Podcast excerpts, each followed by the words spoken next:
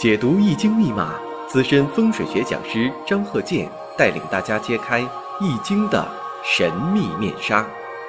周易新天地，五行解奥秘。请听周易五行。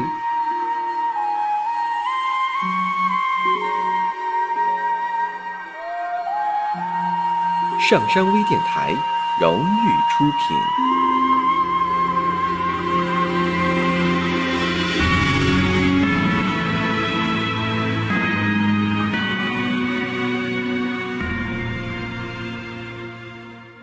大家好，我是张和杰。周易五行啊，上几堂呢讲了一些如何判断的断语。这个呢以日主为这个重点啊参考点，但是呢也不全是啊，你必须是年月日时加上这个大运呐、流年呐产生的关系，还有呢其他方面的一些因素啊数据也应该加进去。下面呢我们看一下这个断语。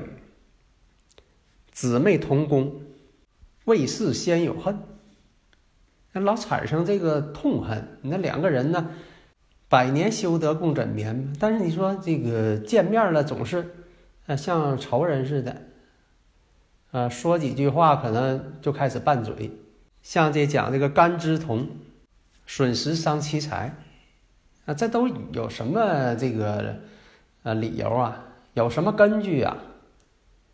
下面呢，我们看一下啊，咱举几个例子。你像这个甲寅，甲寅日，乙卯、丙午、丁巳、戊辰、戊戌、己丑、己未、庚申、辛酉、壬子、癸亥。首先呢，你看我挑出几个啊，就是我以前经常提到的，像丙午日，丙午日呢，阴差阳错日，制作阳刃。因为这丙火与午火之间，午火那就是阳刃。如果是丙午日的话，代表什么呢？婚姻宫制作阳刃，阴差阳错日，这是符合这个条件了。那么你换个角度来说，那丙午呢，它两个都是火，这就是说的相同的属性的五行在一起了，那就符合呢这个婚姻上啊、感情上啊，经常不和。丁巳日，丁巳日呢代表什么？婚姻宫制作阳刃，因为这个巳火是丁火的阳刃。像这个戊戌，戊戌魁罡日嘛，对亲人呢，这个魁罡日啊，它有一定的伤害。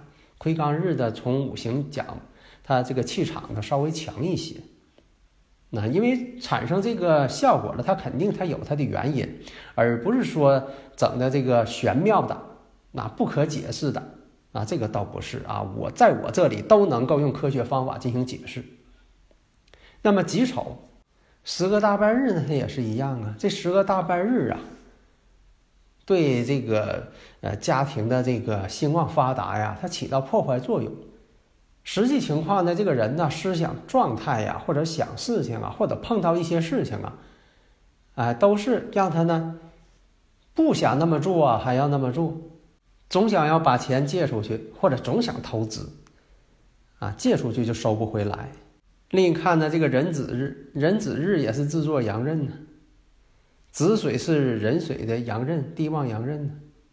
辛酉日，辛酉日阴差阳错日，癸亥日更不用说了。我经常提到这癸亥日，它又是阴差阳错日，它又是十恶大白日，它又是制作阳刃。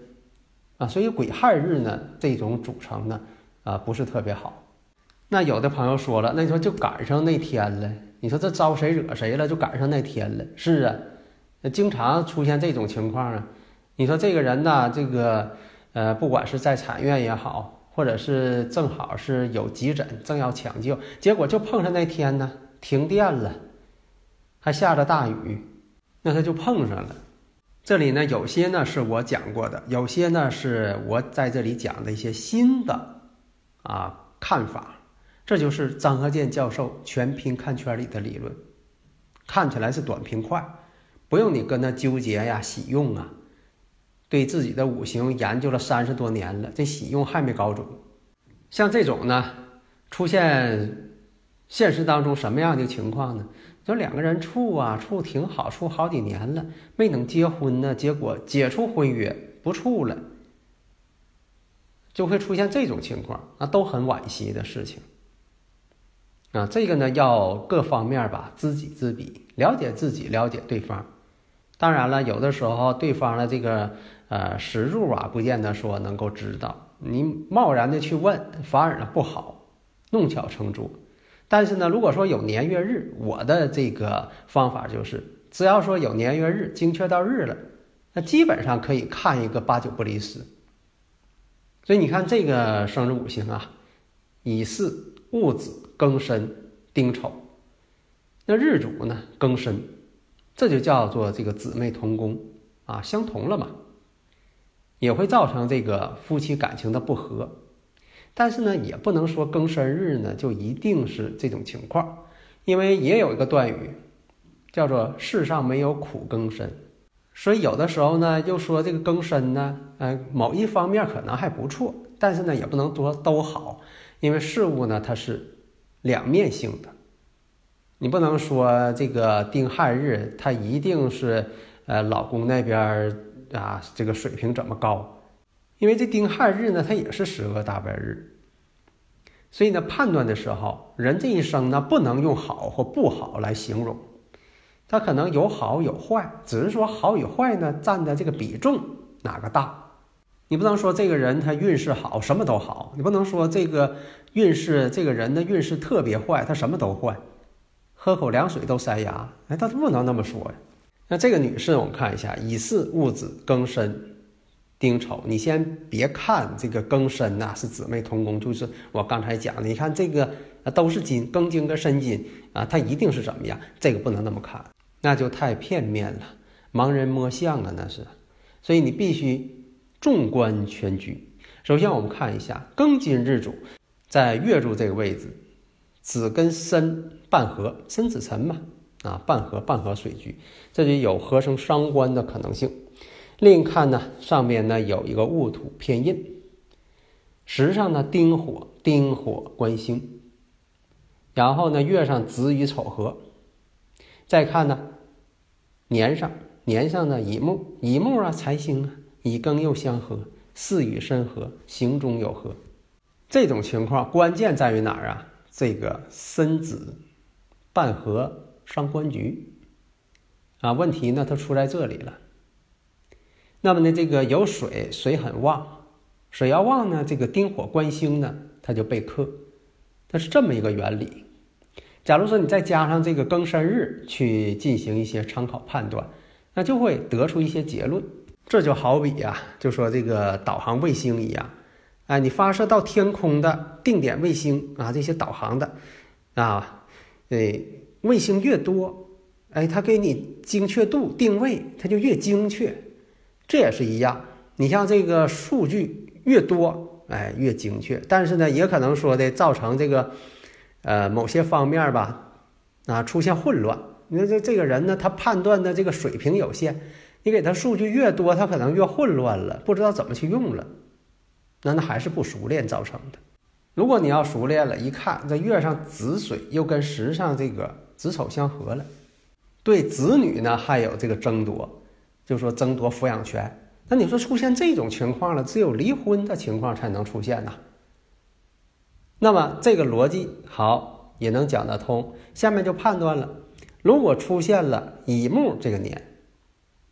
乙木这对他来说那是财星啊，因为年上他就有这个乙木财星啊，跟他爻合呢，啊，就算说两个人要离婚了，也得把钱要了，那合这财呢。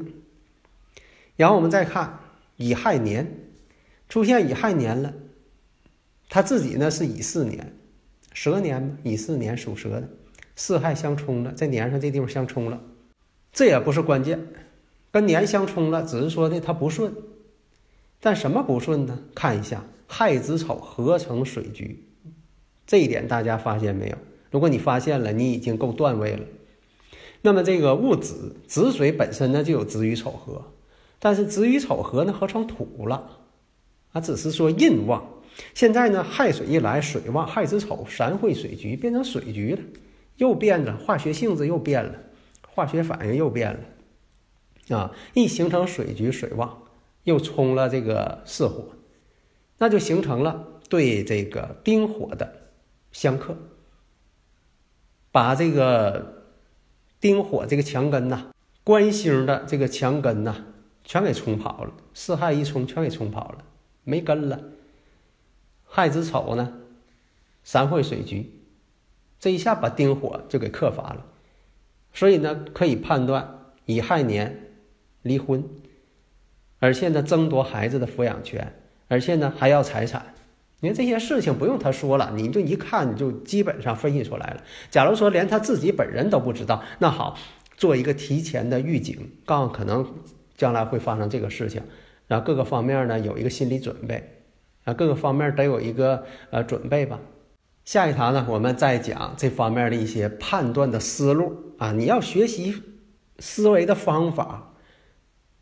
哎，张克建教授就是教给你这个思维的方法，啊，不是让你死背断语的。好的，谢谢大家。